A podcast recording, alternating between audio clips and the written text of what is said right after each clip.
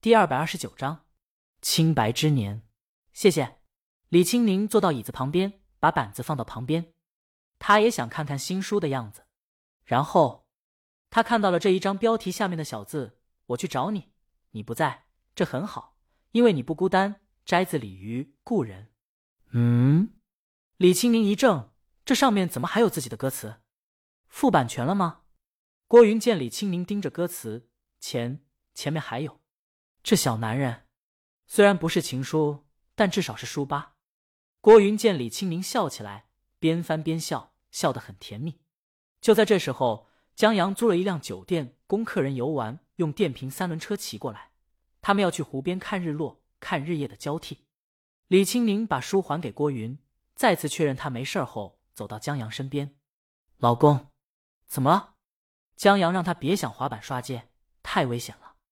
他正唠叨着，李青宁俯下身亲了他一口：“谢谢。”江阳莫名其妙，但不妨他说：“我没伸舌头，不算。”李青宁早上车了，这电瓶车不快，差不多在二三十迈。在骑到酒店高处时，正好看见远处湖边公路上有一条公交车经过，洒着夕阳的湖水和公路上驶过来的公交车构成了很美的景象。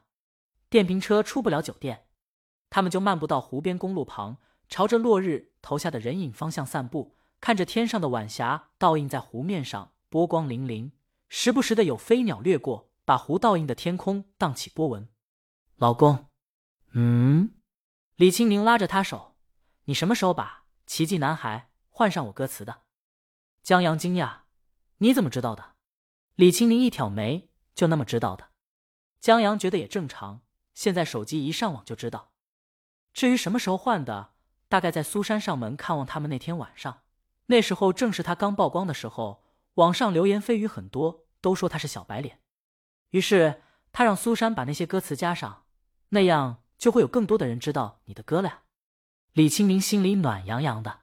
然后江阳说：“这样我就能安心的当小白脸吃软饭了。”李清明给他一脚：“太煞风景了，我以后还有很多故事讲给你听，都会写上你的歌。”江阳骄傲的说。一阵风吹来，江阳没有系扣子的白衬衫被吹动，在湖前如云。他还要让鲤鱼的名字和歌名出现在更多书中，就像《情书》中一样。男藤井树在借书卡上写下女藤井树名字是情书，他在每一本书中出现，他的歌也是情书。李青宁挽住他胳膊，头靠在他肩膀上。此生多勉强，此生月重阳，轻描时光漫长，低唱语焉不详，数不清的流年，似是而非的脸，把你的故事对我讲，就让我笑出泪光。宁姐，你眼眶怎么红了？江阳问：“李青宁没说话。这自带催泪的 BGM 太霸道了。”他们在夕阳的柔光中等待夜幕降临后，才回到酒店。晚上玩游戏的时候，江阳发现浴火重生又发游戏攻略视频了。三天假期转瞬即过，江阳他们晚上到的家，洗漱之后就睡了。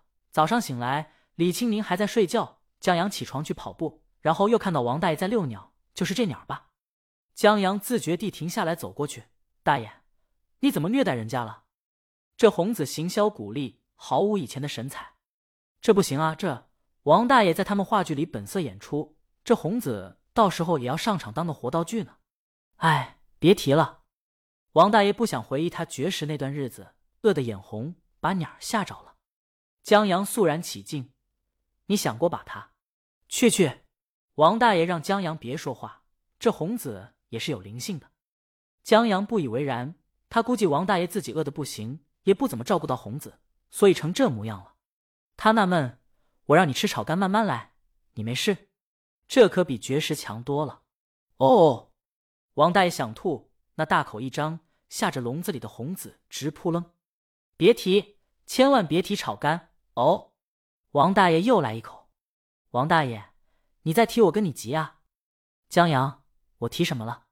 王大爷抬脚要踢，吵你大爷！大爷！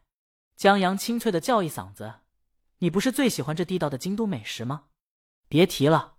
王大爷表示，他绝食以后听了江阳的话去吃炒肝，当时他呃好几天了，然后带住喜欢的，那还不是很命造？然后那玩意都是下水，吃多了在肚子里那个酝酿，别提了。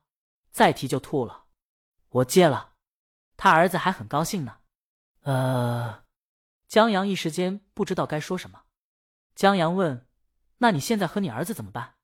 冷战呗。王大爷表示他要当没这个儿子，反正也没孙子。啧啧，江阳这下又纳闷了。就算是情书中那样的暗恋关系，影帝也不能这么守口如瓶啊！难道不是亲爹？对了，王大爷问江阳今天有没有事？话剧排演的差不多了，江阳审核过了，就要开始卖票了。江阳答应下来，行，今天我去看看。他们约定好时间一起过去。江阳跑完步回家，李青宁已经起床在打扮了。他把耳环戴上，告诉江阳，这几天他要忙起来了。他有央视七夕晚会要参加，同时还要着手姐姐的音乐制作。待会儿用了早饭就得去一下电视台。没事儿，我坐地铁。江阳说。李青宁已经把早饭做好了，他们用过早饭。李青宁擦了擦嘴，站起来亲了江阳一口。老公，等忙过了这段时间，我再好好陪你。他换鞋出门了，霞姐已经在楼下等着了。江阳把碗筷洗了，在楼下等到了王大爷。俩人一起坐地铁去小剧场。这会儿高峰期刚过，车上人还不少，有落脚地就不错了。这次王大爷没请江阳坐地铁，因为他们上的那节车厢好像是广场舞团要去参加比赛，全是大爷大妈，没人给王大爷让座。